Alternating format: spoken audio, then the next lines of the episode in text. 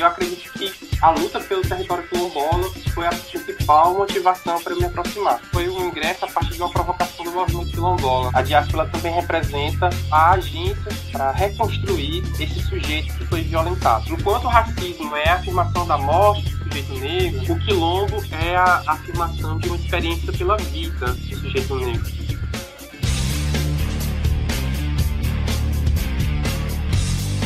Pensamento negro toma o quilombo não só como símbolo da resistência, ele também é movido como uma experiência que consegue significar o sentido político que a escravidão e o racismo né, reencaradamente retiram do sujeito negro. Essa é a importância do quilombo para o pensamento negro brasileiro. Constitucionalismo é luta por direito.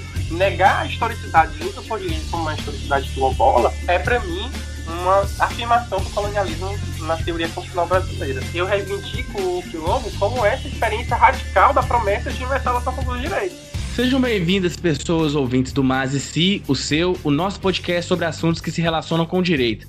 Quem fala é David Ribeiro e é sempre uma satisfação muito grande estar aqui com você nesse período de quarentena, de isolamento e de algumas situações aí que tem nos impedido de estar mais próximos dos nossos entrevistados e também, de certa forma, de alguns ouvintes que sempre estão presentes perguntando sobre temas, sobre novos episódios e por aí vai. E aí, algumas pessoas podem, no futuro próximo, estar tá escutando isso e falar, mas como assim isolamento? Como assim é, quarentenados e tudo? Não, é porque você que está aí no futuro hoje, nós estamos gravando hoje aqui no dia 5 de agosto e esse dia 5 de agosto nós estamos em isolamento social. Essa é uma brincadeira pra gente fazer com quem vai escutar o podcast lá no futuro. E hoje nós estamos aqui para tocar num tema que é muito caro para mim também, que é o tema relacionado ao constitucionalismo, mas uma pegada que eu digo assim, um tanto quanto pioneira, que é tratar do constitucionalismo e quilombos. Pode ser parecer inicialmente assim algo inusitado, mas nós temos uma pessoa aqui para tratar esse tema conosco e esse tema tem tudo a ver, tanto é que foi fruto de um trabalho de pesquisa no mestrado na UNB e que hoje virou o livro Constitucionalismo e Quilombo. E para tratar desse tema inovador, nós estamos aqui com Rodrigo Portela. Rodrigo, é uma satisfação muito grande ter você aqui conosco no Mais e Si. Seja bem-vindo. Eu que agradeço, David. Queria cumprimentar então todos os, os ouvintes do podcast Mais e Si. É uma oportunidade de a gente partilhar o fruto dessa pesquisa, o fruto também dessa trajetória e de posicionar os quilombos nas nossas formulações sobre direito constitucional. Isso é muito importante, né? Até porque nós temos uma leitura do direito constitucional muito tradicional que já passou da hora dela ter uma leitura crítica, né? De outros olhares, outros olhares que foram silenciados, que foram ocultados, né? E essa palavra silêncio ela é sempre muito forte quando a gente trata de questões raciais e o constitucionalismo. E aí, Rodrigo, a gente tem por tradição aqui deixar que o entrevistado ele fale um pouco para o ouvinte, para o ouvinte, de onde vem o Rodrigo, quais os tipos de pesquisa ele tem desenvolvido, que tipo de trabalho ele está envolvido também. Então, fale aí para o ouvinte um pouco para ele entender de onde parte o Rodrigo para chegar a esse tema aí, constitucionalismo e quilombos. Bom, eu sou piauiense, eu me formei, me graduei em Direito no Piauí, no ano de 2016. É, mas esse tema tem sido parte da minha caminhada, da minha formação jurídica, logo no meu início, por volta de 2012, quando eu iniciei minha participação em alguns grupos de pesquisa e de extensão, principalmente da Universidade Federal do Piauí, o grupo Direitos Humanos e Cidadania, coordenado pela professora Maria Sueli Rodrigues de Souza. E a partir disso, o tema é, dos quilombos, não só como processo de estudo, mas como processo de extensão e, portanto, de participação das lutas por direitos das comunidades quilombolas no Piauí, me mobilizou né, para desenvolver estudos. E, a partir disso, eu tenho é, desenvolvido essas pesquisas, fiz meu mestrado na Universidade de Brasília, né? hoje também estou realizando doutorado na mesma universidade, no mesmo programa, com o mesmo tema, né? É, desenvolvendo uma pesquisa de uma amplitude maior no meu mestrado, que a gente vai abordar.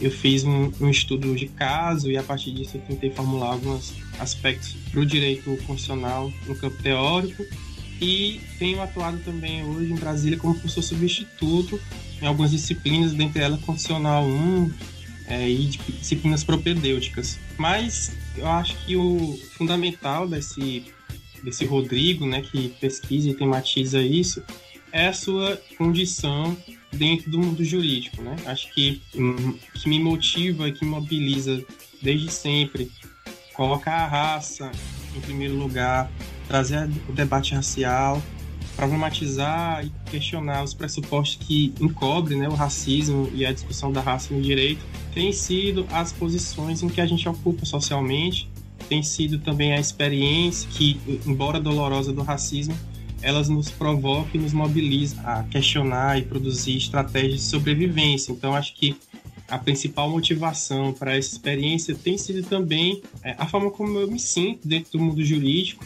e a forma como eu compreendo de contribuir com esse processo de resistência.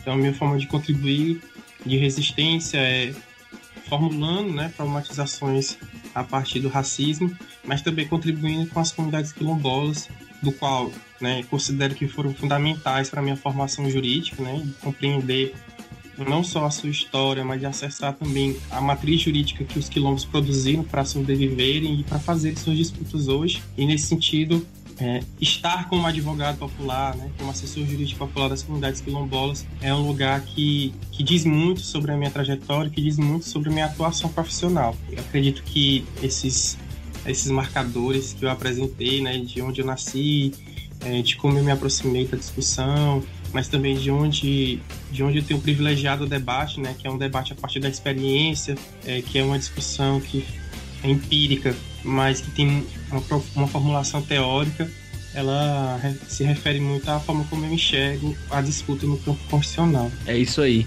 E aí eu tinha até conversado com o Mark em outro momento que é importante falar um pouco dessas trajetórias, porque as pessoas acham que pesquisa é simplesmente você chegar lá na terceira pessoa e escrever como se não tivesse uma pessoa datada, uma pessoa toda mediada por experiências, né? Então é isso, ouvinte. Você já sabe quem é o Rodrigo Portela. Antes de iniciarmos a nossa pauta principal, você já sabe. Vá lá em nossas redes sociais, nos siga no Instagram e no Twitter e depois é só apertar o play.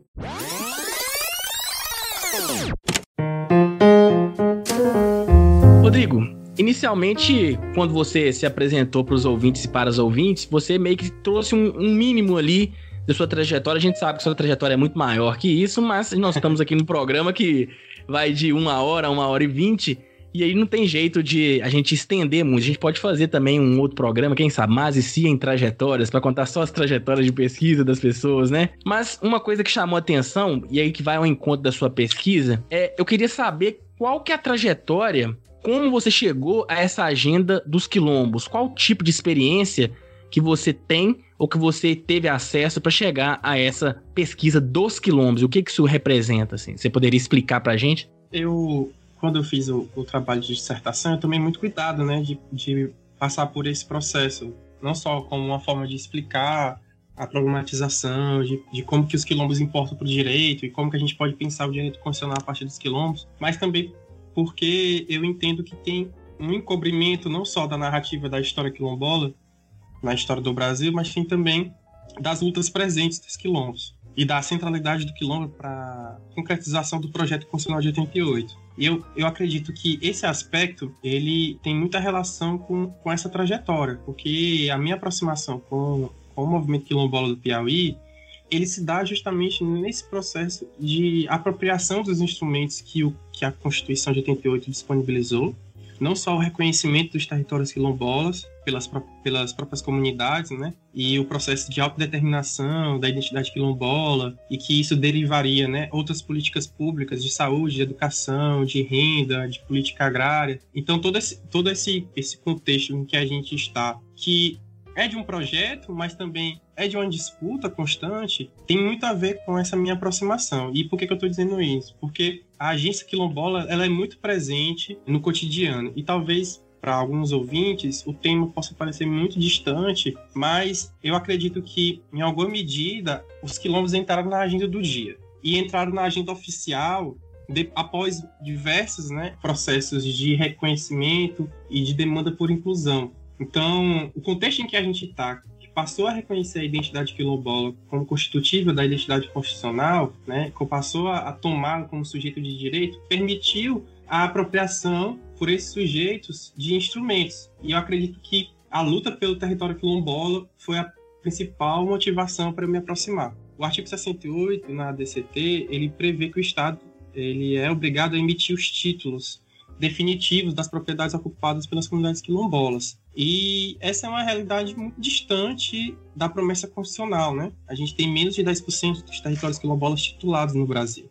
Então, quando eu entrei na universidade, quando eu comecei a fazer meu curso de graduação, nos movimentos sociais do Piauí, aos sujeitos que eu me aproximava, a demanda dos quilombos já era uma demanda rotineira. Existia já uma demanda por realização desse preceito fundamental do artigo 68, mas se juntava a essa demanda de concretização do direito ao território demandas é, atinentes a denúncias de violações de direitos. E acho que essas duas agendas elas foram fundamentais para eu chegar nesse tema, né? Então, em 2012 e 2011, quando eu ingressava na universidade, quando eu ingressava no curso de Direito, o Piauí passava por uma série de campanhas dos movimentos sociais, especialmente dos movimentos do campo, e aí isso engloba um contexto maior de organizações né, que extrapola o próprio movimento quilombola e as comunidades, e que vinha denunciando como grandes obras, os grandes empreendimentos, afetavam os territórios quilombolas, colocava não só em risco as condições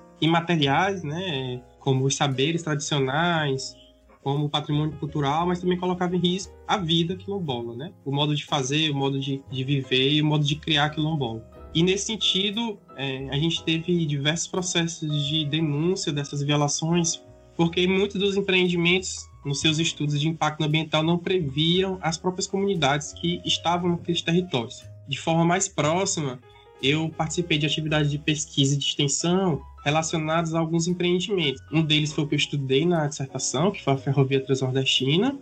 Além disso, um projeto de implementação e produção de celulose no Piauí e a intervenção no Rio Parnaíba, né, que é o rio que faz fronteira entre o Piauí e o Maranhão, para construções de unidades de energia elétrica que estavam sendo propostas essas barragens ao longo do Rio Parnaíba. Então, todos esses três projetos nesse grupo que eu informei para vocês, que é o Direitos Humanos e Cidadania, a gente fez atividades de pesquisa e atividades de extensão popular, fazendo tanto a, a cumprindo tanto a demanda do movimento quilombola do Piauí de produzir dados e informações sobre os impactos desses empreendimentos na vida quilombola é, e a violação dos direitos dessas comunidades, mas também cumprindo outro papel, né, que é de agenciar o instrumento jurídico para a defesa desses direitos. Então a gente participou de denúncias do Ministério Público, a gente participou dos processos de litigância estratégica em algumas dessas ações.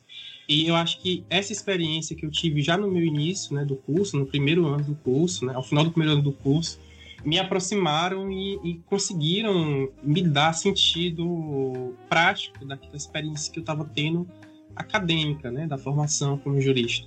Enfim, eu já tinha uma experiência de compreender a centralidade da afirmação dos direitos pela população negra e, e me ver é, provocado pelas comunidades quilombolas para que as, as conquistas que foram efetivadas em 88, né, elas fossem levadas a efeito, talvez tenha sido a grande motivação para eu, eu assumir essa agenda como uma agenda não só de pesquisa, mas como uma agenda profissional, né? Uma agenda de uma agenda política, uma agenda que eu tenho um comprometimento ético também, né?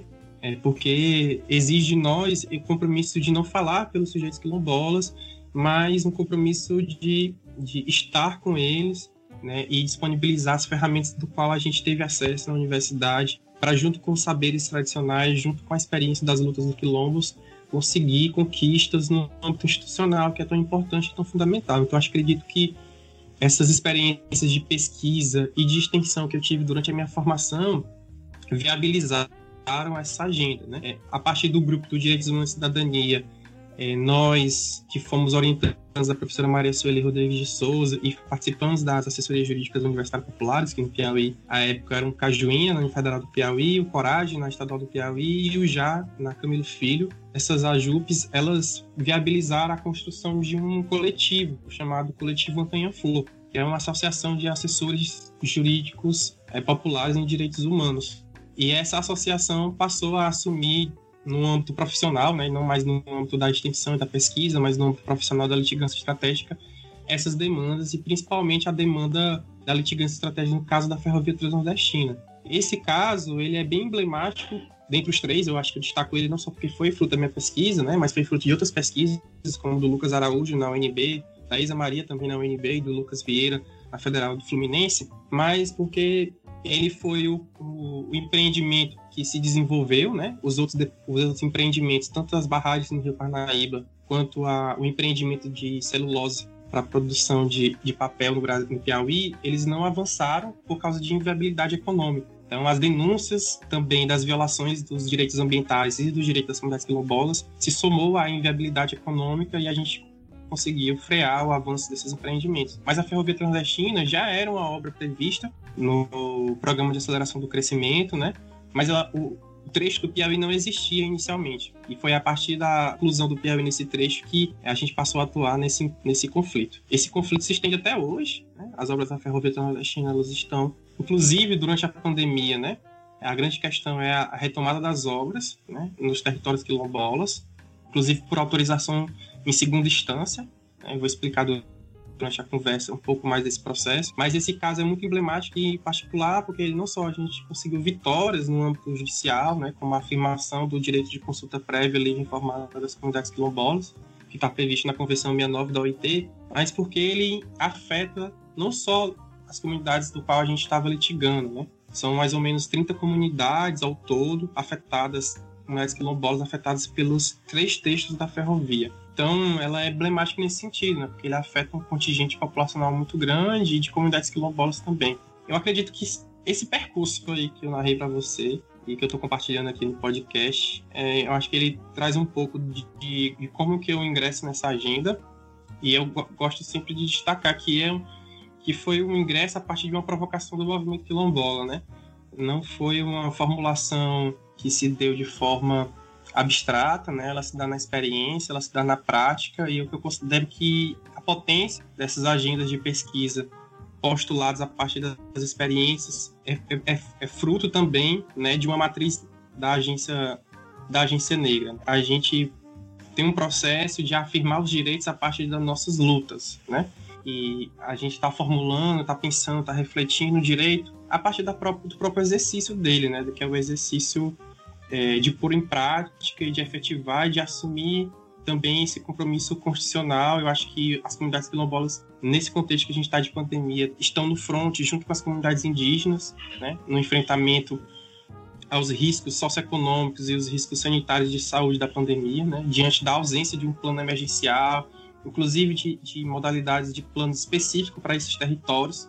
É nítido a centralidade que as comunidades quilombolas e indígenas têm dado para a proteção dos territórios. Então, acho que a experiência das comunidades quilombolas provoca a gente a perceber a formulação jurídica na prática, na experiência. Eu me considero nesse sentido assim até privilegiado por ter tido essa experiência, esse contato e de poder hoje contribuir de algum modo a partir das minhas pesquisas, da minha atuação como advogado popular.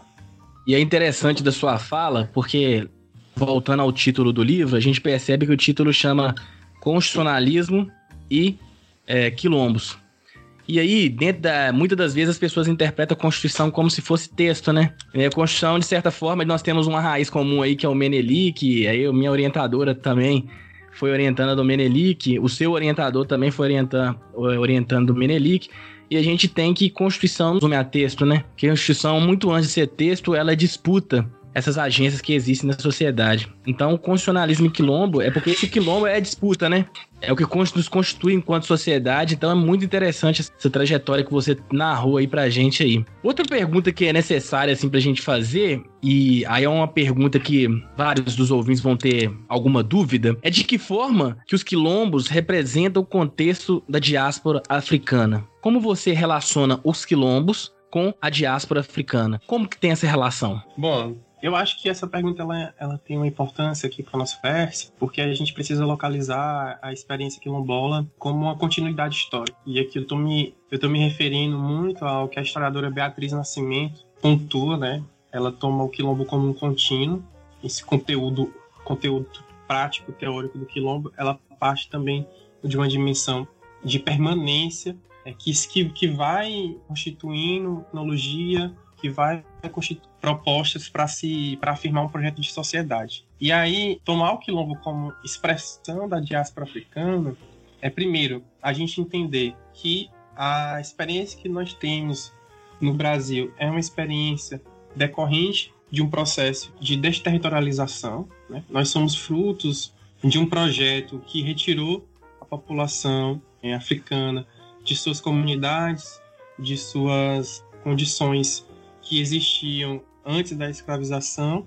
Essa retirada do território é um processo não só de violência física e submissão a um, a um processo de, de marcas nos corpos, mas também é uma violência no imaginário e na representação de si. Então, esse processo da diáspora, ele é, ele é decorrente de uma violência que extrapola a violência física e que vai destruindo, que vai fraturando todo o imaginário que a gente constitui, as histórias, a linguagem, a própria forma de denominação, a própria forma de identificação dos sujeitos. Então, a desterritorialização que a colonização produziu da população negra de África, que a, a Beatriz a Beatriz Nascimento costuma nos provocar, né, de pensar a experiência na América como uma transmigração de uma experiência que existia na África para a América, a gente também pensar que esse processo se deu sob muita violação no corpo e também se deu muita violação na própria condição de sujeito. Então, quando eu estou falando que tem uma fratura sobre a forma de se, de se comunicar, sobre a sua língua,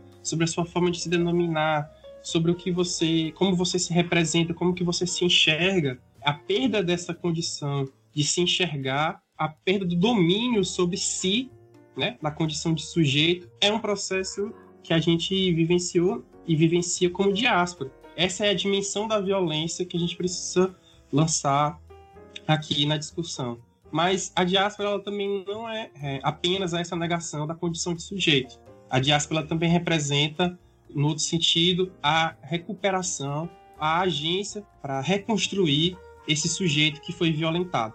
Durante todo esse processo da colonização, que passou por várias etapas, né, desde a escravização até pós, o pós-regime é, escravista, a gente, a gente parar para refletir, ele sempre se apresenta nessa demanda, né? A afirmação do, da violência, que hoje a gente pode significar pelo racismo, que é essa afirmação da violência e no direito isso seria a negação da condição de sujeito de direito e do outro lado a busca ou a afirmação dessa subjetividade, dessa condição de sentido político do sujeito negro, que no caso para nós do direito seria a reafirmação da condição de sujeito de direito. Então essa constante disputa entre a violência racial e a reação a essa violência racial é um processo que a gente vivencia cotidianamente e por isso que ele é uma continuidade, por isso que ele representa um contínuo histórico. E, no meu entender, uma das experiências marcantes no Brasil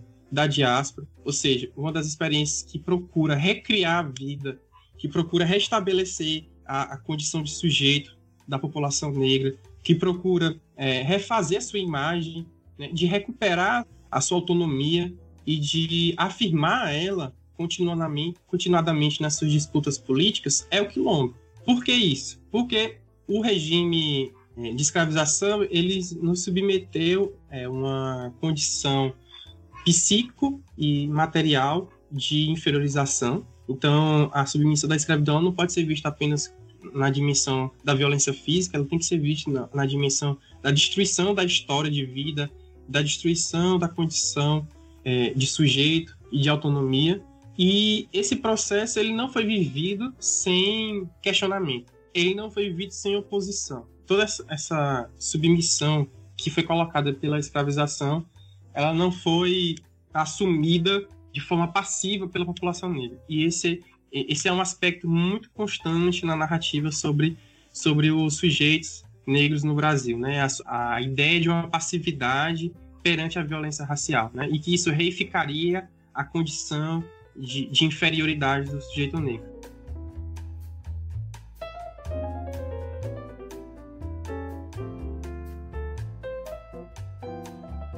Mais absurdo dessa narrativa toda, assim, e aí eu já me colocando, me posicionando, é que ela acaba meio que vira uma história oficial. Ela é introjetada no senso comum e algumas pessoas acreditam realmente nisso, sabe? É como se não fosse nada mediado pelas relações sociais, como pelos conflitos.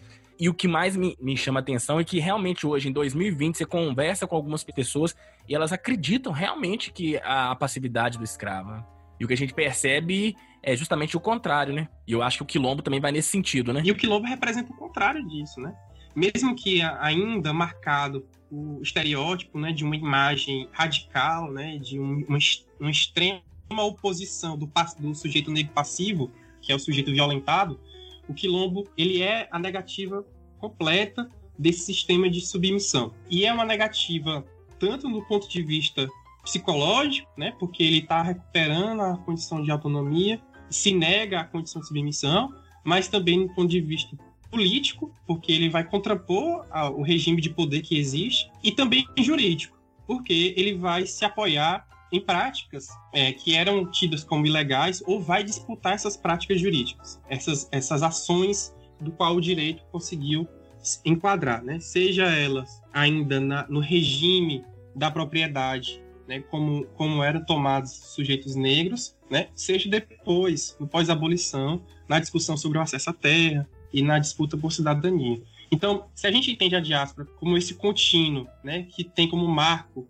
o empreendimento colonial e a escravização, mas que se torna, se repagina, se reatualiza né, com a estruturação de, um, de mecanismos marcados pelo, pelo dispositivo da racialidade, que é o que a gente vive hoje na atualidade, a gente precisa compreender que toda essa experiência de, de violência ela foi vivida e de forma questionada, de forma oposta e de forma a problematizar por parte da população negra. Ela não foi vivida de forma passiva.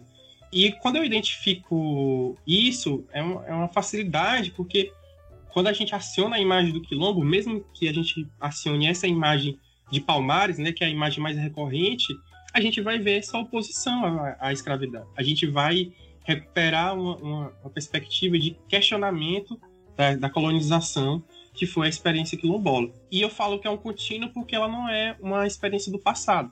E aqui talvez seja o mais importante dessa dimensão de colocar, localizar o quilombo como expressão importante da diáspora africana no Brasil, porque ela é uma, uma tentativa, né, é um projeto da população negra, ela significa esse projeto da população negra de se reafirmar como participativo da, da nação como sujeito dessa nação, né, como integrante e como formulador desse pacto político-jurídico. Pela forma como a gente expressa também que a gente faz parte desse pacto, que a gente quer fazer parte desse pacto, e que quando a gente é interditado de participar, a gente também não vai ficar sem postular né, os nossos termos.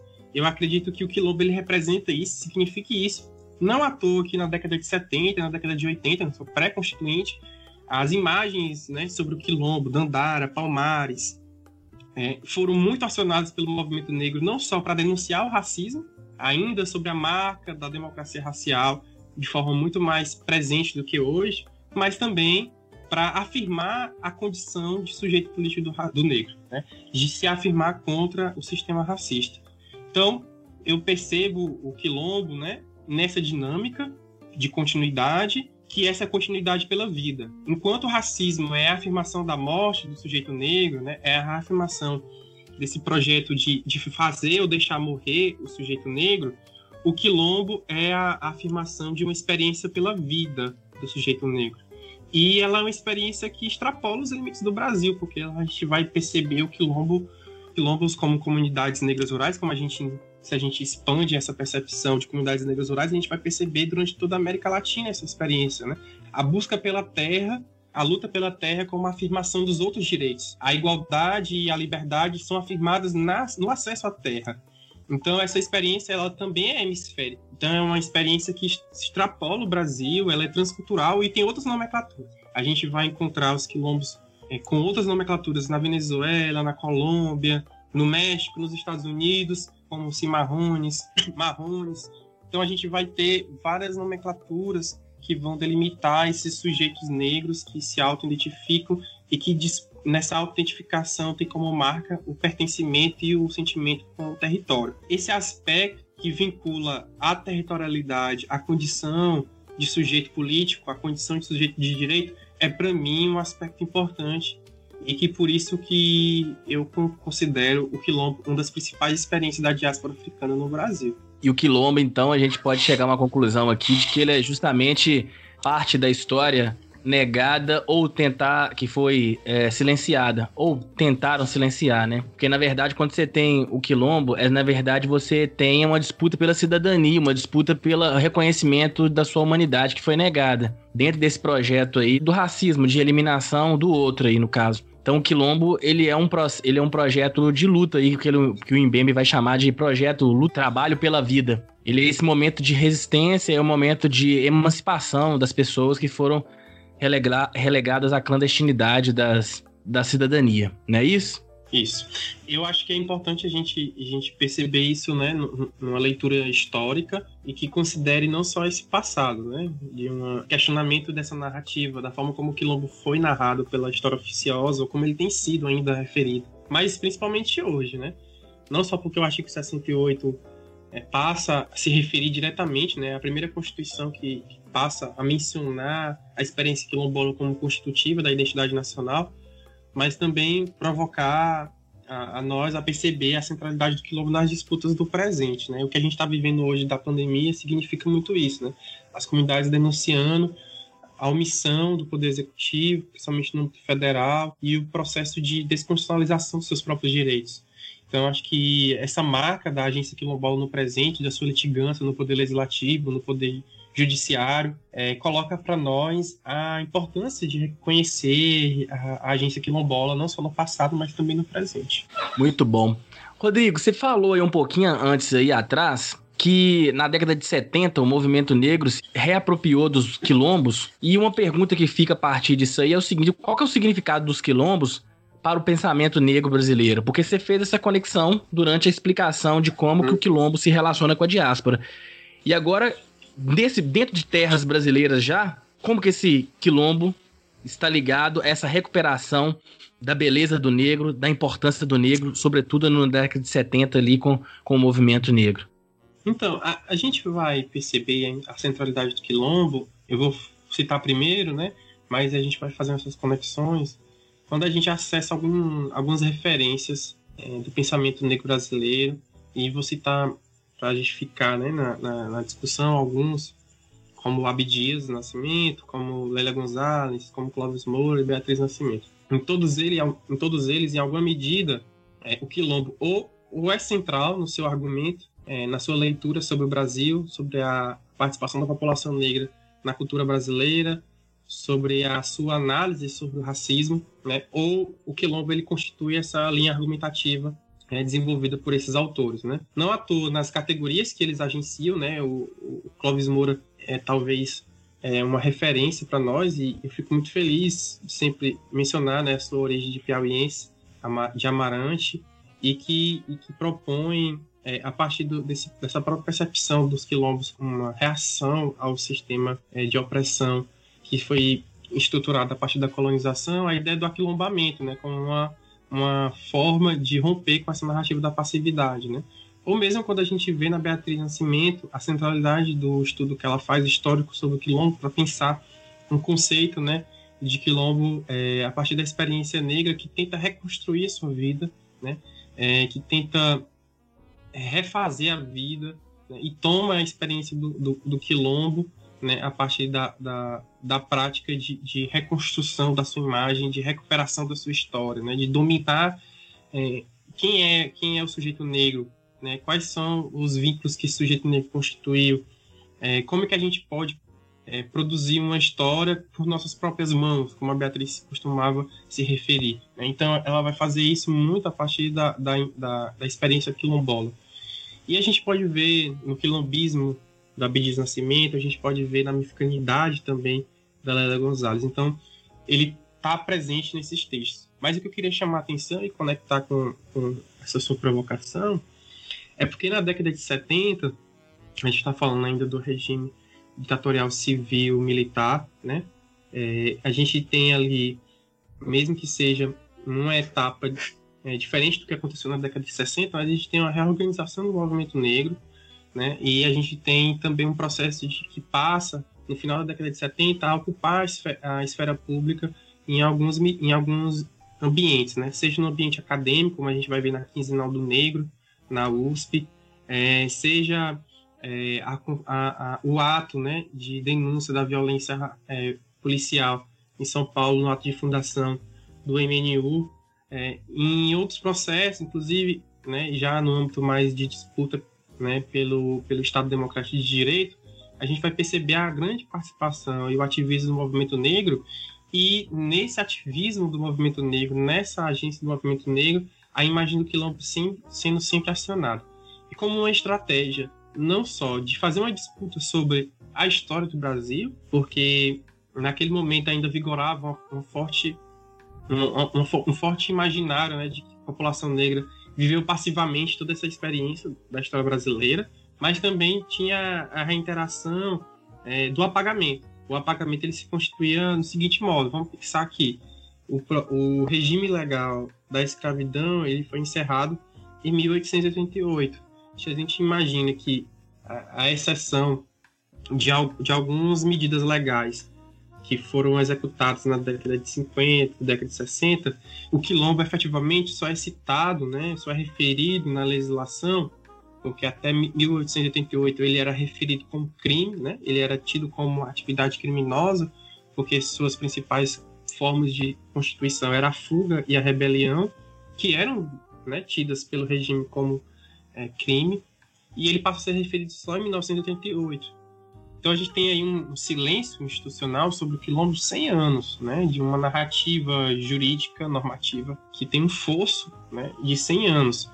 Mas, para além disso, no âmbito histórico, na narrativa, na disputa sociológica, a gente também tem esse silenciamento, a gente também tem esse apagamento. Rodrigo, só te interrompendo um minutinho, é sempre interessante porque toda vez que nós tratamos dessa questão do racismo, essa palavra silenciamento ela sempre se faz presente, né?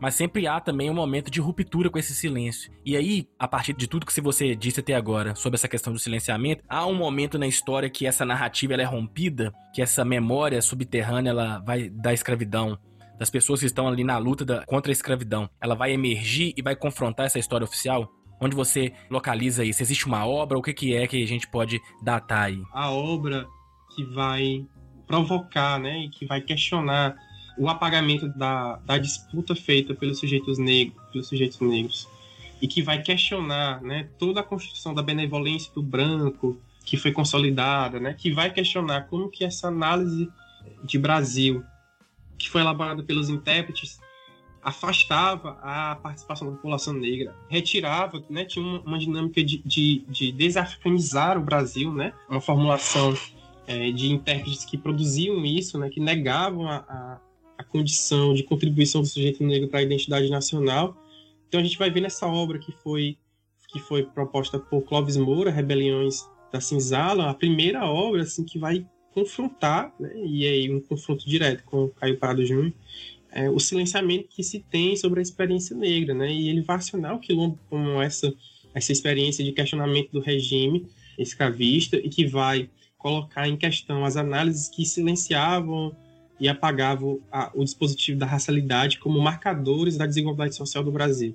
Então, a partir disso, a gente vê que, que mesmo tendo produzido uma obra de tamanha importância na década, no final da década de 50, Clóvis Moura, até hoje, né, é um autor pouco lido, é, e essa experiência de, de silenciamento da produção é, negra, do pensamento negro, é, perpassou também o apagamento do quilombo. Né? Então, é, esses autores que eu me referi no início, né, como Clóvis Moura, como Beatriz Nascimento, Lélia Gonzalez, Abidias Nascimento, em alguma medida eles eram fundamentais não só por produzirem rupturas na forma como o Brasil era lido, por produzirem distensões na percepção sobre as relações sociais do Brasil, colocando em xeque o discurso de miscigenação, de harmonia racial, de, de, passividade do sujeito negro, e todos eles acionavam como argumento o próprio quilombo, né? Mesmo que sejam de matrizes completamente distintas, né?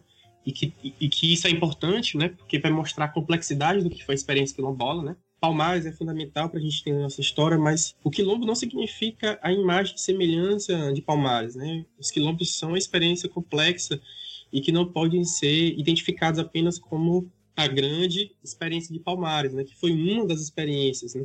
A gente precisa ver também como a, as disputas que foram empreendidas pelos quilombos elas são constitutivas do como a gente entende o Brasil, né? Porque elas interferem, primeiro, nessa historicidade do Brasil, né? na forma como a gente narra essa, essa, história, do Brasil.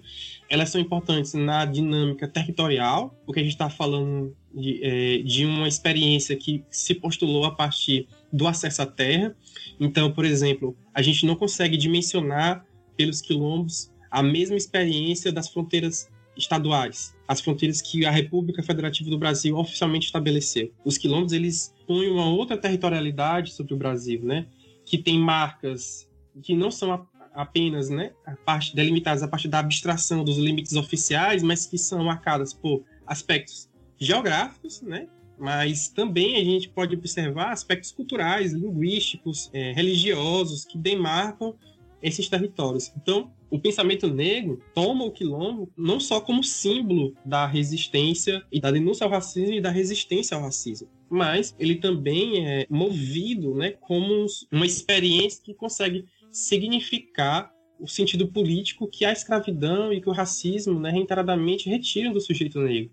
Então, acho que essa importância do quilombo para o pensamento negro brasileiro se está não só pela sua constância na produção do pensamento negro, mas principalmente porque ele se faz como uma experiência é, muito sofisticada, né? não à toa que é uma experiência secular. Né? É uma experiência secular de resistência ao racismo. Então, essa, essa sofisticação que o quilombo apresenta é, na, na forma de existência do sujeito negro, é, embora precária, né, que, é, que é o que a gente está observando hoje, é, principalmente com a pandemia, a diferença né, na forma como as comunidades têm vivido o processo da pandemia, mas é, isso não retira a potencialidade política e jurídica do quilombo e o pensamento negro brasileiro sempre esteve é, é, é atento a esse aspecto e nos seus textos, na sua produção, nas suas formulações, o quilombo sempre aparece. Então, ele tem uma significância simbólica, né, mas ele tem uma significância também de reafirmação de uma experiência de, de, de vida, né? Da vida negra que é cotidianamente negada. Muito bom. A gente sabendo agora o qual que é a representação do quilombo, tanto para a constituição da identidade histórico brasileira, quanto também como para a conformação do pensamento negro, nós temos aqui que é justamente a ligação que tem com o, seu, com o seu trabalho, que é como que os quilombos, eles possibilitam essa chave, esse mecanismo de interpretação, esse instrumento de análise do constitucionalismo. Como você conecta tanto o quilombo quanto o constitucionalismo? Então, eu tenho pensado isso desde a dissertação, né? E, e a gente realmente pensar, né? E recentemente eu, eu acho que eu consegui dispor alguns elementos que conseguem sinteticamente me orientar para responder né, essa pergunta, que eu acho que é uma pergunta que não está. É, é, uma problematização que vai ser contínua nos próximos, né, nos próximos períodos e que é uma convocação, né? Essa minha proposição, né, ela não está fechada, ela não se, não se quer né, firmar como uma tese inquestionável, né? Na verdade, é uma provocação para a gente fortalecer essa agenda do estudo do quilombo no direito que eu acho que é uma agenda que já tem uma vasta produção, né? E aí, se a gente considera os primeiros trabalhos de pesquisa de mestrado e doutorado de 2008 para cá, a gente já tem, então, mais de 10 anos de produção. Então, já temos aqui uma considerável carga de produção. Então, essa chave de análise eu consigo perceber do seguinte modo. Se a gente faz o seguinte raciocínio. É, o quilombo, então, é uma experiência moderna colonial por mais que a gente reivindique às vezes no imaginário de que o quilombo é algo atrasado, né, essa ideia do tradicional ela é uma construção moderna. E moderna, tradicional, na modernidade, é também um tradicional da modernidade e colonialidade. Né? Então a gente está falando de uma mesma face. Essa experiência é o, é o projeto da morte negra e a constante contraposição do sujeito negro, que é a proposição de um projeto da sua vida, da vida negra. Se o quilombo é visto desse sentido, como eu afirmei lá, a problematização de pensar ele dentro da diáspora, é, é importante a gente recordar que essa experiência, como um contínuo, né, como, uma, uma permanência é, que é secular, que está hemisférica, que é transcultural, a gente vai, a gente vai se perguntar, poxa, mas por que, que uma experiência que se, se desafia a reproduzir a vida, mesmo diante da violência racial, que se desafia permanentemente a reconstruir essa vida violentada, ela não aparece na forma como a gente lê a luta por direitos no Brasil. Porque constitucionalismo, né, tentando simplificar e sem correr o risco de, de que essa simplificação ela tenha o seu sentido, constitucionalismo é luta por direitos. Constitucionalismo é essa condição de que a nossa prática política ela está voltada para a afirmação do projeto que foi pactuado política e juridicamente pelos sujeitos da nação. Então, em todos os sentidos, é, contextualizando né, as divers, os diversos regimes de pacto que a gente vivenciou, os quilombos significaram isso. Em alguma medida, no processo e no regime de escravização, os quilombos foram a afirmação da liberdade do sujeito negro e a busca pela igualdade. E essa busca, mesmo que contra o próprio regime jurídico, porque se, se, se manuseou também, né, não foi só, mas também instrumentos que violavam a estrutura jurídica que existia da propriedade escravista, mas manusearam instrumentos dentro da ordem jurídica escravista. São vários os exemplos de comunidades de quilombos que se constituíram não só pela fuga e pela rebelião, mas se constituíram pela doação de terras dos seus senhores, que se constituíram por doação por dívida religiosa, que se constituíram pela aquisição de propriedade após a alforria, a libertação, né? Então a gente vai ver na historiografia, e é muito importante um historiador, o professor Flávio Gomes, nesse contexto, porque o professor Flávio Gomes ele vai contextualizar nessa última virada, né, da revisão histórica que, que a gente vivenciou sobre o regime escravista, né, que vai posicionar na história a escravidão no centro, que vai começar a identificar como que esse processo é, que se vivenciou na escravidão também foi permeado por disputas, né? E acho que o termo agência que eu utilizo é muito cunhado a partir da formulação do professor Flávio Gomes, que ele vai dizer: olha, onde houve regime escravista, houve oposição, né? houve contestação, mas não nesse imaginário que a gente tem né, de uma radicalização. E aqui, nesse sentido, ele faz um, é um, um aporte crítico que eu vejo também na Beatriz Nascimento, ao marxismo né, negro, é, de perceber a resistência nesse imaginário da revolta e da rebelião, né, que não consegue perceber as disputas e negociações, inclusive dentro do regime escravista. Então, o professor Flávio Gomes, quando ele provoca isso a gente, nos provoca a ver que dentro do regime escravista, a população negra estava querendo vivenciar experiências de liberdade e de igualdade, mínimas, mas que permitiriam sobreviver. E a principal delas seria acessar a terra. Então, uma categoria também importante do Flávio Gomes que nos faz perceber essa disputa por direitos no regime escravista é a ideia do campo negro. Então, o campesinato negro, de perceber o Brasil do interior do Brasil, perceber esse interior como um interior racializado, marcado pela cor negra, é, é importante para a gente entender qual a centralidade do quilombo na nossa formação nacional. E aqui eu me pergunto, então se o quilombo foi central na afirmação da condição de sujeito, de sujeito político num regime que lhe negava essa condição, que foi um instrumento né, em que se operacionalizou a experiência de luta por direito dentro de um regime que o sujeito negro não era considerado sujeito de direito, né, por que, que essa, essa experiência não constitui um evento do qual se subsidia e se referencie para a gente compreender o constitucionalismo brasileiro. E aí, esse argumento ele se reforça no seguinte sentido. No pós-abolição, o quilombo não deixa de existir. Por quê? Porque no pós-abolição, as condições, e aqui eu não vou falar nenhuma novidade, as condições da população negra, elas não se alteraram com a, a renovação de uma estrutura legal distinta do regime escravista, em que a liberdade passa a ser regra, em que, enfim, a afirmação da universalização, da igualdade, pelo menos no plano formal, estava sendo reconhecida pelo Brasil, quando não fez na independência, né, no seu processo de independência. E essas condições materiais de vida, elas, elas só se aprofundaram né, em termos de, de cidadania, porque o, as condições de trabalho elas foram racializadas. Então, o trabalho como principal experiência da cidadania negra, a população, essa população foi alijada né, de ocupar esse lugar e de arregimentar o trabalho como exercício da sua cidadania por condições melhores de vida. É, e a gente compreende também no pós-abolição uma série de intervenções no espaço público para controle da população negra. Então vão existir uma série de controles nas cidades que estavam surgindo, no âmbito rural, e controle que vai se estabelecer nas atividades culturais, nas atividades religiosas, né, nas práticas que eram o exercício da vida da população negra. Né?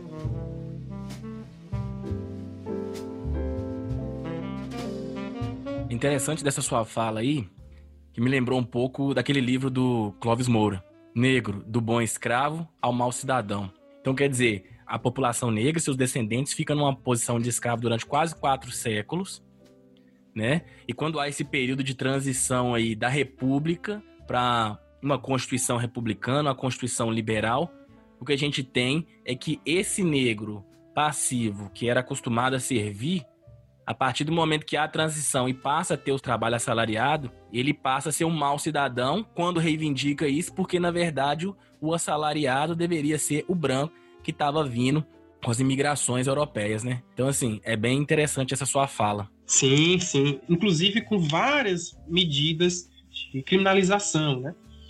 Então, essas condições não se alteraram e permanece a necessidade de acesso à terra, de propriedade, né, de ter a propriedade, um exercício da cidadania. O acessar a terra significava acessar direitos. Por quê? Porque o acesso à propriedade viabilizava não só as condições materiais de existência, mas ele afirmava as condições de sujeito, né? Porque o acesso à terra permite a estruturação de condições básicas de habitação, de alimentação, de saúde, né? E de existência, mas também da condição de sua própria identidade. Né? Por isso que, em, em, algum momento, eu, me, eu afirmei que é marca dessa experiência da, da diáspora a territorialidade né, de comunidades negras, porque é esse vínculo de se sentir pertencente a um território, de se sentir parte de um território, de construir vínculos de se fortalecer como comunidade, como coletivo, que permite recuperar a condição de sujeito porque ele passa a se sentir parte de pelo menos uma comunidade, uma comunidade que ele reconhece como igual pertencente. Então, esse processo que a gente vivenciou no pós-abolição é, de negação da cidadania, que não é mais a negação formal da condição de sujeito de direito, mas é da, da negação das condições materiais de existência, o quilombo manteve a necessidade da busca pela terra, né? E não à toa que as principais é, comunidades que a gente vê hoje no cenário lutando pelo reconhecimento do seu direito territorial, elas se constituíram nesse período do pós-abolição. Né? Nos anos 1880, nos anos 1890, dos anos 1900, é que as principais comunidades vão se constituir. Não só pelo êxodo que vai existir das relações de trabalho no campo, porque os senhores, para manter as relações de, que se constituíam antes do regime, ofereciam terras né, para os seus ex-escravizados, para eles permanecerem, e é a partir desse acesso que eles vão começar a produzir para si e constituir sua família e dispor condições mínimas que, mesmo que existissem antes, né, elas tinham é, formas de negociações mais precárias. Então, essa, essa negociação que se vai fazer nas relações de trabalho foi muito importante para a constituição das comunidades. Então, a gente está vendo aqui um exercício da cidadania e um exercício da disputa por direitos também no pós-abolição. E se a gente se pergunta o que, que significou o, o, o, momento constitucional que fundou esse projeto que a gente vive hoje, que é o projeto de 1988, a gente vai ver a agência quilombola de forma muito presente no texto, não só porque combater o racismo é um objetivo da República Federativa do Brasil, mas porque a proteção do patrimônio cultural quilombola é um, é um preceito fundamental o território quilombola é um preceito fundamental. A gente está falando de dois direitos fundamentais. E, nesse sentido, né, esses textos não estão ali sem uma reconstrução histórica, sem uma disputa política por esses sujeitos, né, para que a sua identidade passasse a constituir, é, constituir o sujeito, o sujeito é, da nação brasileira. E eu identifico nesse processo né, que o quilombo é um contínuo de luta por direitos.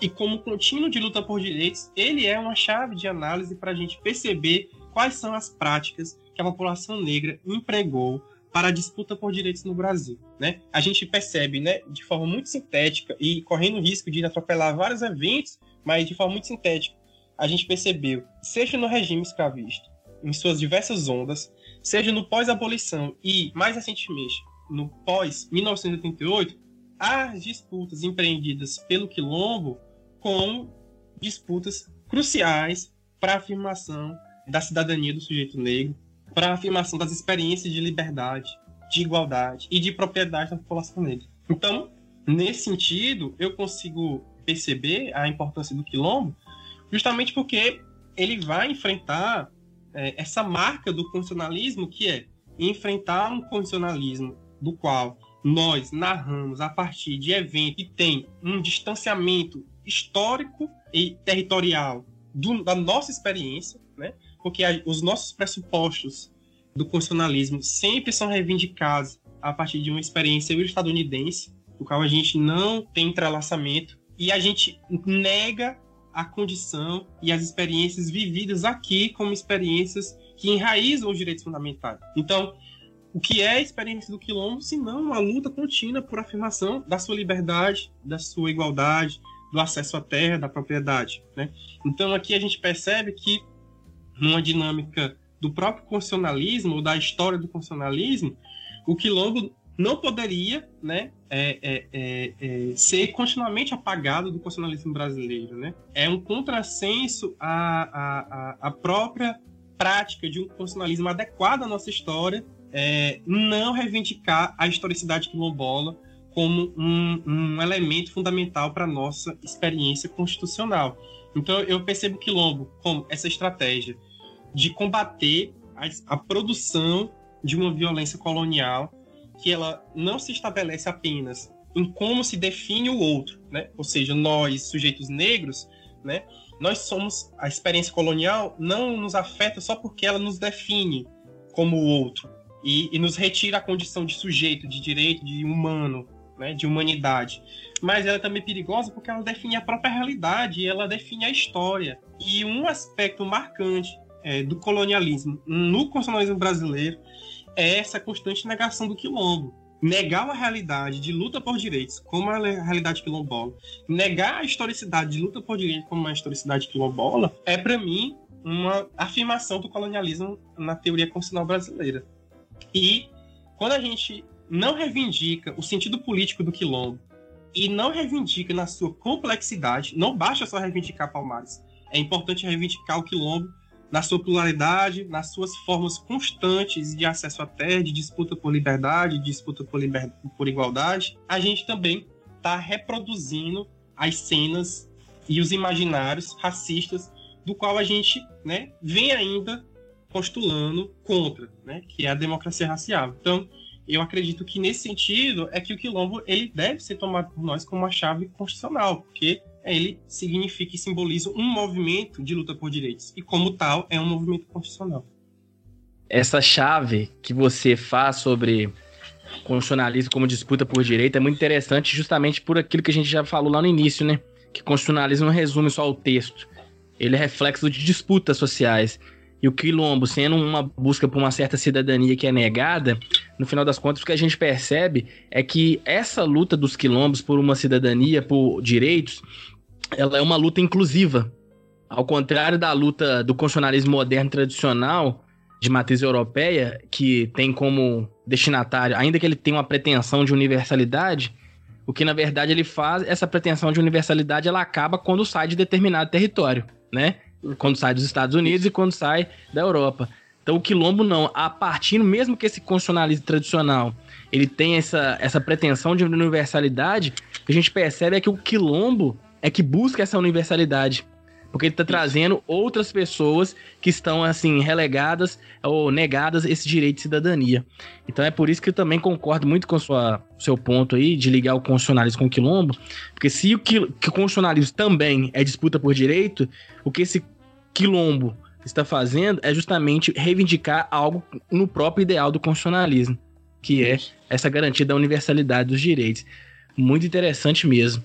E, Rodrigo, eu queria entender qual que é a importância dos quilombos, da disputa constitucional dos quilombos hoje no presente. Isso se faz necessário hoje ainda? Sim, sim. Acho que esse eu vou aproveitar também para fazer um, um, link com o que a gente está vivendo, né? Acho importante a gente é, considerar o que a gente está experienciando agora como sociedade nesse isolamento da crise né, sanitária, econômica, política que a gente tem vivido.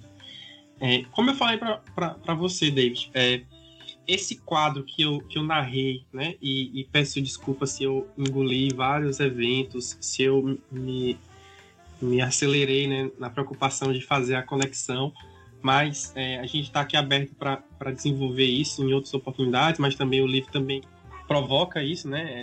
É uma provocação também para a leitura do livro, né?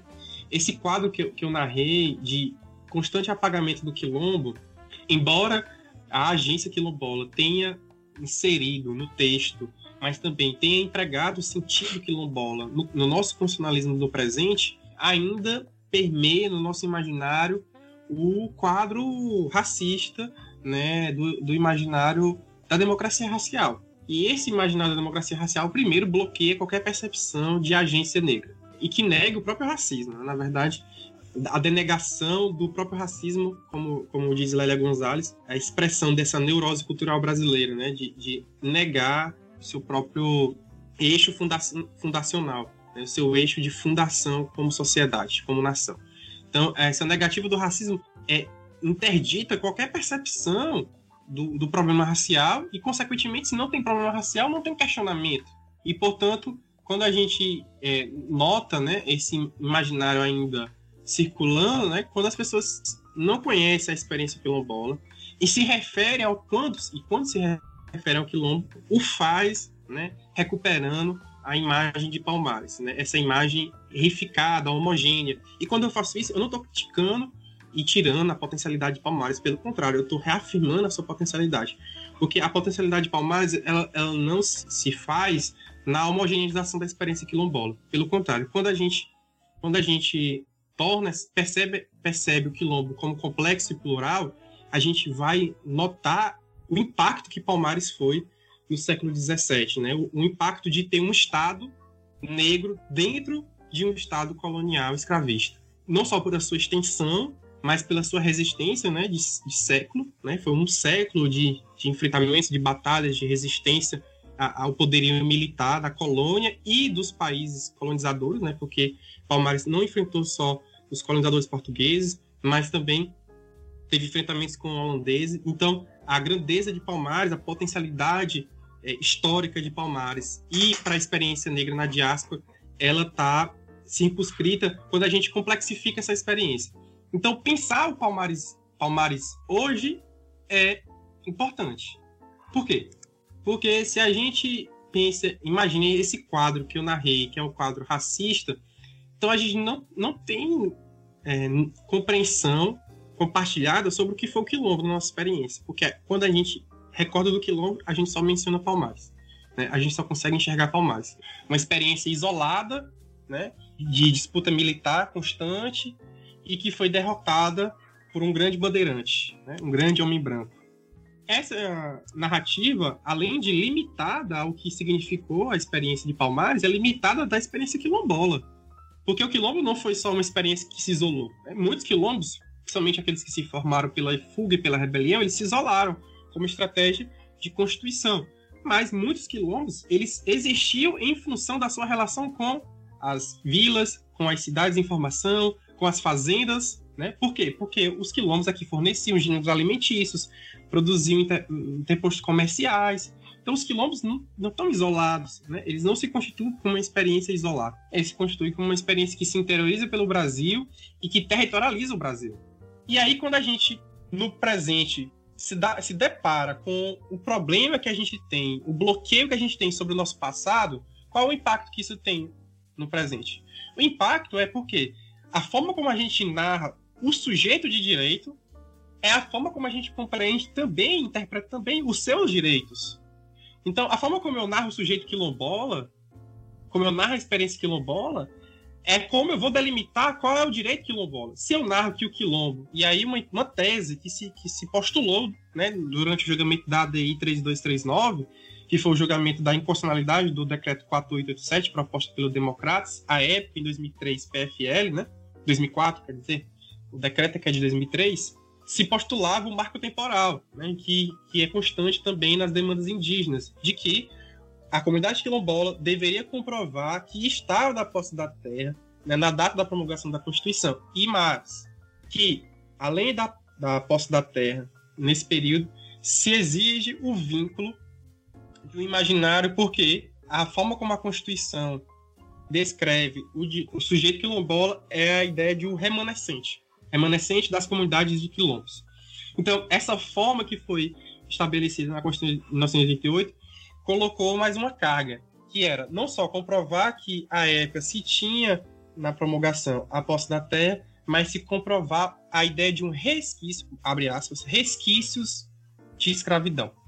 Então, quando eu afirmei que o modo como a gente narra a história do sujeito é a forma como a gente vai interpretar o seu direito, né? vai, vai orientar a nossa hermenêutica constitucional, os limites desse direito fundamental, né? vai dispor a abrangência desse direito fundamental. É, eu estava querendo justamente chamar atenção para isso, porque enquanto a gente narrar a experiência quilombola como uma experiência que ficou presa no passado, no cativeiro do tempo, a gente vai continuar limitando o grau do direito fundamental. E a interpretação constitucional não tem condão né, de produzir uma redução do grau de impacto do direito fundamental. Pelo contrário, é, direito fundamental existe para afirmar direito, não para negar. Então, nesse sentido, pensar no presente, né, uma reconstrução desse passado é imprescindível para a gente conseguir compreender não só os direitos das comunidades quilombolas, mas a importância das comunidades quilombolas na nossa narrativa constitucional. Por quê? Eu costumo dizer que o nosso preâmbulo é a nossa história. Enquanto aquele preâmbulo for narrado por eventos que não dizem respeito à nossa história, e aqui eu estou falando como sujeito negro, enquanto a historicidade empregada naquele preâmbulo e que orienta a interpretação constitucional, que dá carga sobre como a gente deve compreender a nossa experiência constitucional, não constar as nossas experiências de resistência, não constar as disputas que a população negra empreendeu, né? esse constitucionalismo não vai se realizar como o projeto estabelecido em 88. Não se vai se realizar como universalização de direito, né? não vai se realizar como igualdade, não vai se realizar como liberdade.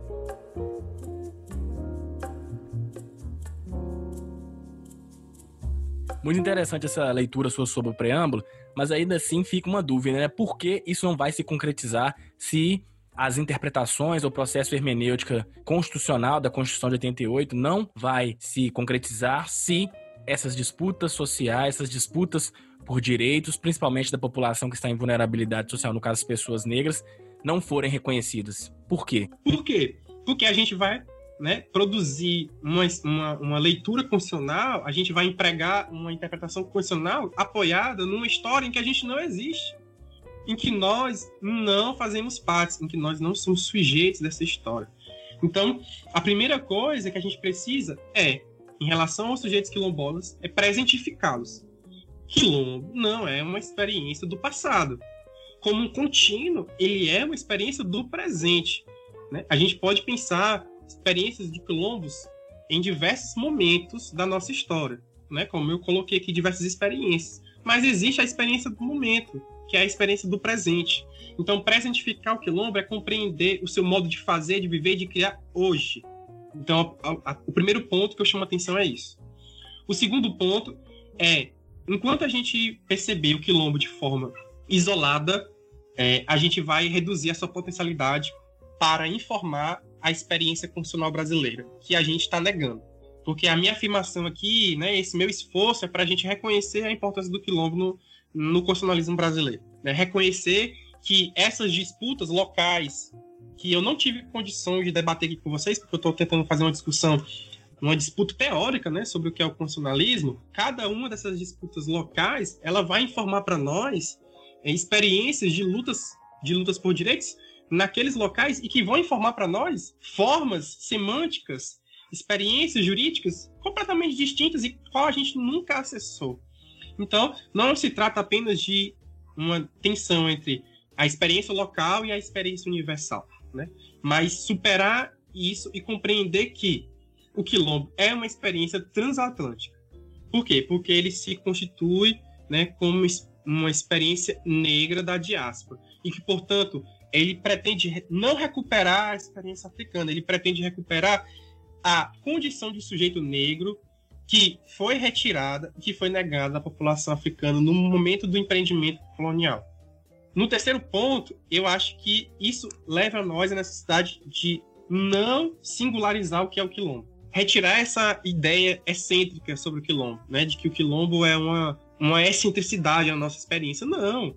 Né? No interior do Brasil, várias comunidades negras, elas constituem o que a gente está chamando de quilombo. Porque a gente está falando de comunidades que têm e dispõem uma relação de pertencimento e de vínculo com o seu território.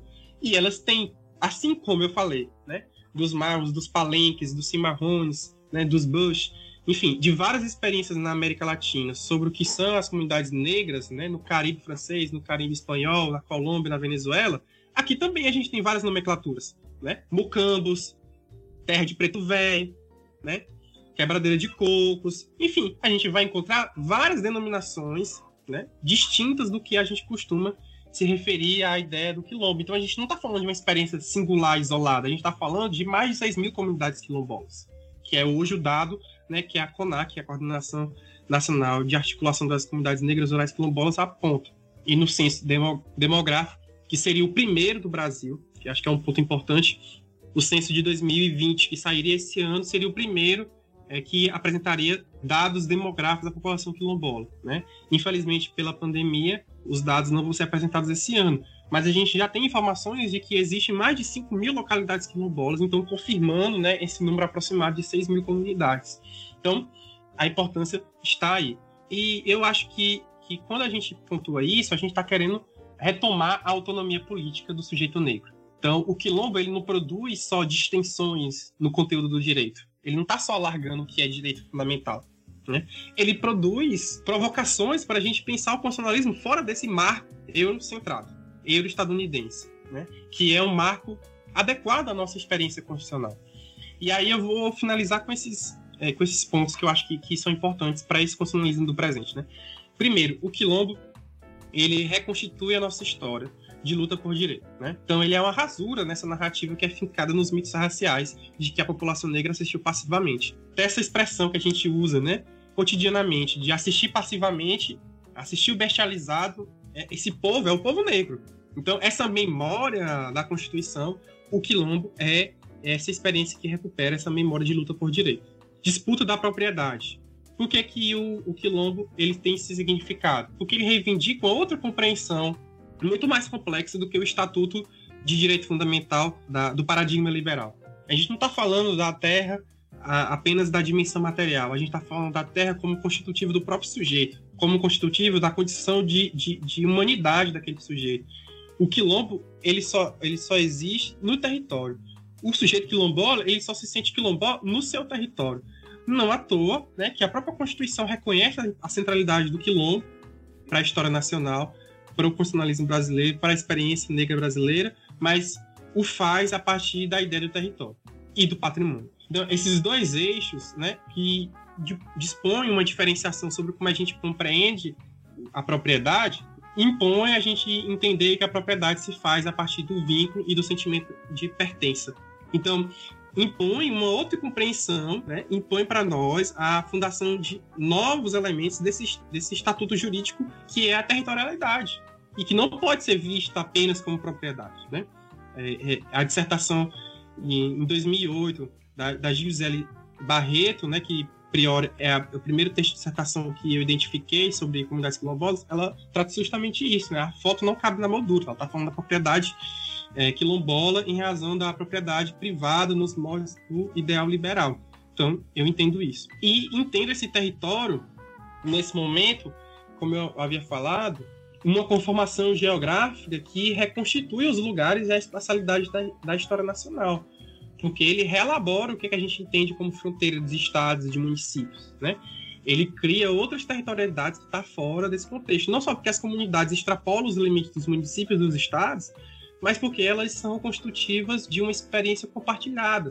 Como transcultural, ela, a gente consegue perceber experiências compartilhadas, né? E um exemplo que eu usei no meu livro foi o Sertão Quilombola, né? Como que tem uma faixa territorial que atravessa Pernambuco, Paraíba, Piauí, Ceará, Bahia, né? E toda essa, essa faixa que a gente costuma chamar de sertão, ela, ela é constitutiva de uma cultura dentro do Brasil e ela tem a marca da população negra. Porque aquele que a gente, aquele que, que a gente costuma denominar de vaqueiro, né, de sertanejo, ele tem a demarcação racial. Ele foi o sujeito que, na interiorização da colonização, ele estava nas fazendas de gado e esse sujeito foi o sujeito escravizado.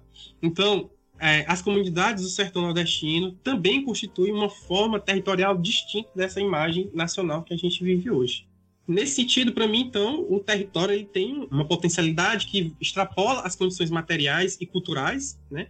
E que é a própria afirmação da cidadania. Porque o sujeito quilombola ele só vai postular a sua condição de sujeito político, ele só vai denunciar a violação do seu direito, ele só vai requerer o Estado aos direitos que a Carta Constitucional dispôs a ele, né, e ele postulou dentro do território, a partir do território. Ele, ele existe como sujeito, como cidadão na territorialidade.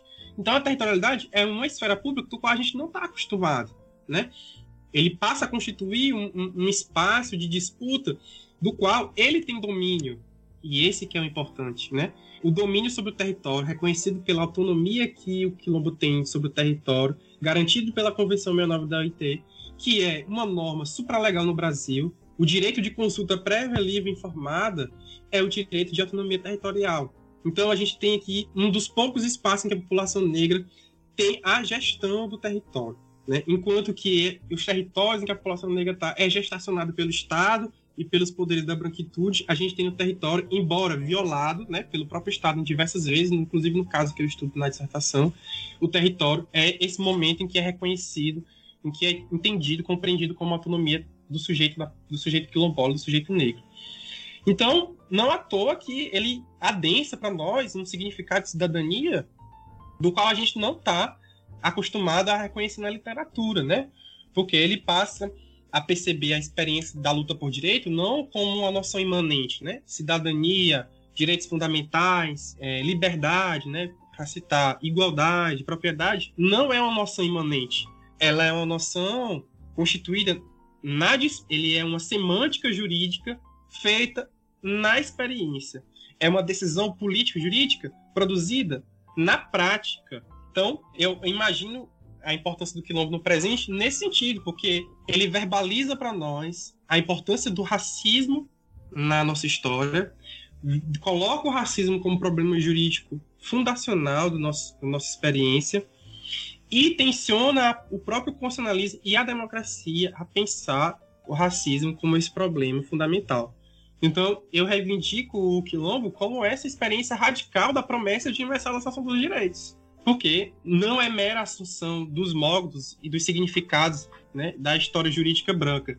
É a produção de significados próprios, né, na prática. Por isso que essa dimensão prática que o, que o quilombo aciona para o constitucionalismo, ela tem essa força né, de, de afirmação da autonomia, porque ela é libertária, ela é emancipatória nesse sentido. Então, eu finalizo aqui destacando esses aspectos de pensar o constitucionalismo no, no presente.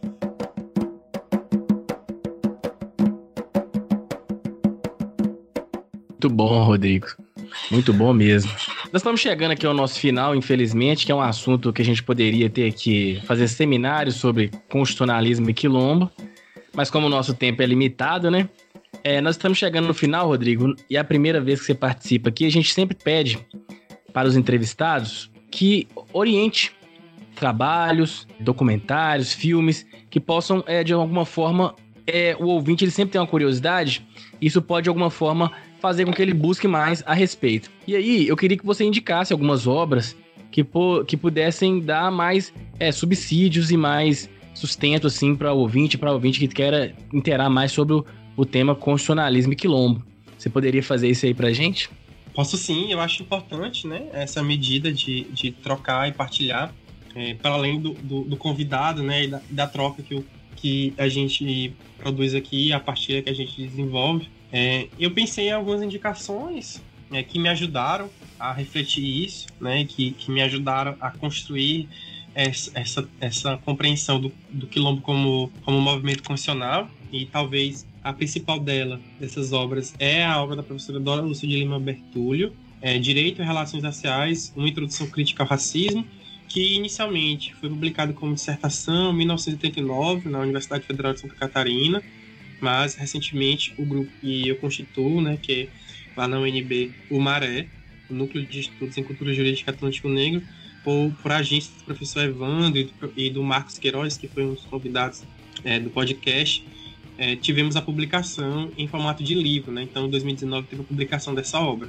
Outra leitura fundamental e aqui as próximas indicações, elas vão é, trazer elementos mais transdisciplinares, mas eu vou encerrar com duas obras do direito recentemente lançadas também sobre quilombos, eu vou indicar a do professor Flávio dos Santos Gomes, o livro que eu acho que resume e sintetiza alguns aspectos da historiografia dos quilombos, dessa revisão histórica dos quilombos, né, com as, essas ondas, né, tanto a, a, percepção culturalista que se teve do quilombo e que, que é racista, né, marcadamente racista, e que teve a, a crítica do marxismo, mas depois tem uma, uma reviravolta historiográfica com essa revisão de colocar a agência negra em disputa. Então, Mocambos e Quilombos, né, uma história do campesinato negro no Brasil. A primeira edição foi publicada em 2015, mas o professor Flávio Gomes tem uma série de produções sobre o tema dos quilombos eh, na sua carreira, né, e é professor da Universidade Federal do Rio de Janeiro, do curso de História. O piauiense que eu me referi, eu acho que é uma das principais referências do pensamento negro brasileiro, Clóvis Moura, Rebeliões da Senzala, né, a questão social no Brasil, né? Tem várias edições, mas talvez a que circule com mais facilidade na internet seja a terceira edição, que é de 1981. Né? É, o Clóvis Moura é um intelectual que atravessa vários temas da, da experiência negra no Brasil. Acho que ele é uma leitura fundamental para a gente conseguir compreender é, não só como que esse, essa transição do regime escravista para o pós-abolição, marcadamente a, as construções racistas para re, re, restabelecer, reproduzir as desigualdades no regime em que a liberdade estava estaria formalmente é, universalizada. Então, acho que Clóvis Moura é uma leitura crucial.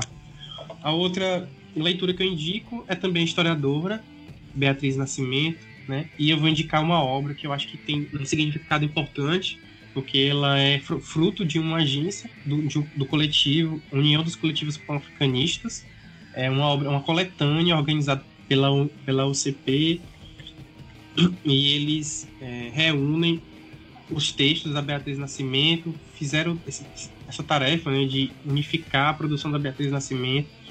É, se chama Beatriz Quilombola e Intelectual, Possibilidades no Dia de Destruição, e foi lançado em 2018.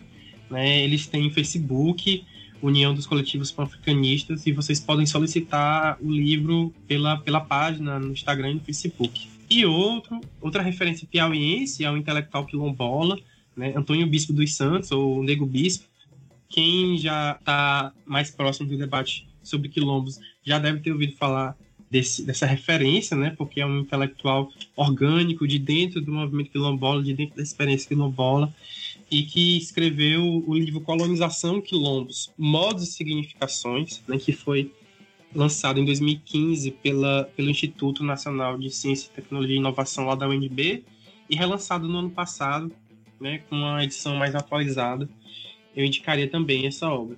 E por fim, dois últimos livros que foram lançados em 2020 sobre direito e quilombos, né? Que eu acho que é essa agenda que a gente começa a extrapolar os limites da produção acadêmica e é fruto da, também da, da litigância do movimento quilombola para que esse tema também fosse desenvolvido nas universidades e é fruto não só desse processo em que a gente passa a ocupar as universidades, em que a população negra passa a produzir a sua própria história, né?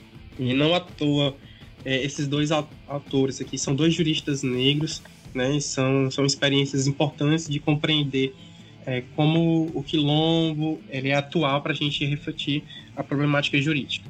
É, Direito e Políticas Públicas Quilombolas, da jurista, né, que já é doutora Aline Andrade Silva. Ela foi orientando a professora Anice Prudente e ela publicou pela De Plácido. Né? Essa obra foi recentemente lançada em 2020, fruto da sua dissertação de mestrado.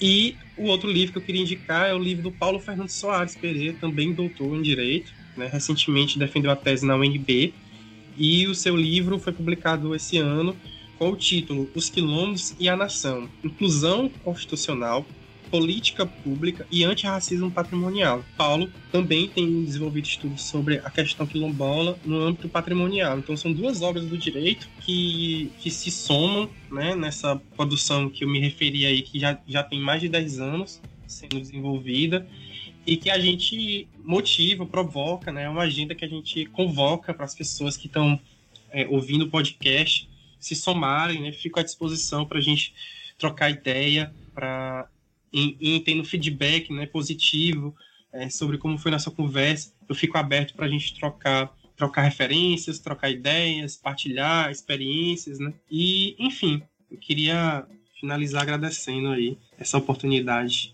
de estar aqui conversando sobre um tema que é muito caro para mim, que é muito caro é, pelo que eu sinto pela proposta do David do podcast e que é muito para esse momento que a gente está vivenciando, né?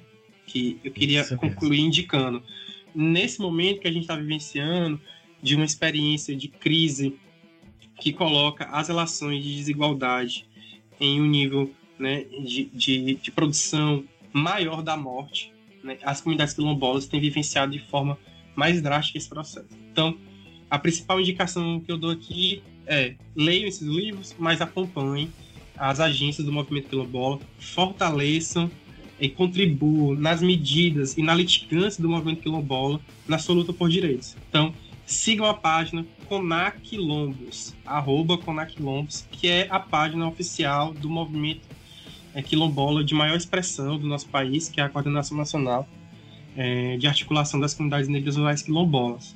Então acompanhe por lá, existe o boletim epidemiológico, existem informações sobre as agências quilombolas, sobre as campanhas que estão sendo produzidas nesse momento, mas também tem um processo que é conhecer o movimento quilombola, que é conhecer a história quilombola do presente, né? Então acho que a gente se integrar desse, dessa, dessa experiência do agora é fundamental. Muito bom, Rodrigo. Eu que agradeço assim a sua presença, a sua disponibilidade nesse momento tão complicado que nós estamos vivendo aí, né? Parece que esse momento de isolamento, a gente está dentro de casa, o tempo tá voando, a gente não tá sabendo qual que é o dia. A gente está acordando na segunda, logo a gente tá olhando de novo, já tá na segunda de novo. E parece que nunca acaba, né? Mas é dentro dessa loucura que a gente está nesse isolamento aí, eu agradeço demais a sua disponibilidade para estar aqui conosco, conversando sobre esse tema, que é um tema que eu considero uma proposta, uma provocação crítica ao constitucionalismo tradicional, e é isso que a gente precisa fazer. A gente precisa disputar o constitucionalismo, reafirmando mais uma vez que o constitucionalismo não se constitui apenas do texto. Quando o texto está ali, você conclui o texto, muito pelo contrário, ele não encerra as disputas sociais. Muito pelo contrário, dependendo como esse texto foi feito, ele vai piorar as disputas sociais, né? Enquanto você trata aí a questão dos quilombos como disputa por direito, obviamente, levando em consideração que o constitucionalismo não se resume a texto, o quilombo é nada mais, nada menos que uma disputa constitucional, é faz parte sim do constitucionalismo. Então fico muito feliz aqui com sua disponibilidade mais uma vez. Agradeço e já deixo aqui também ah, o convite para próximos episódios. Eu sei que nós vamos ter a oportunidade de ter outros episódios, assim como nós vamos é, nos encontrar em outros momentos da pesquisa acadêmica aí. Então, muito obrigado, um abraço para você e até a próxima. Um abraço, tchau. Tchau, gente. Obrigado.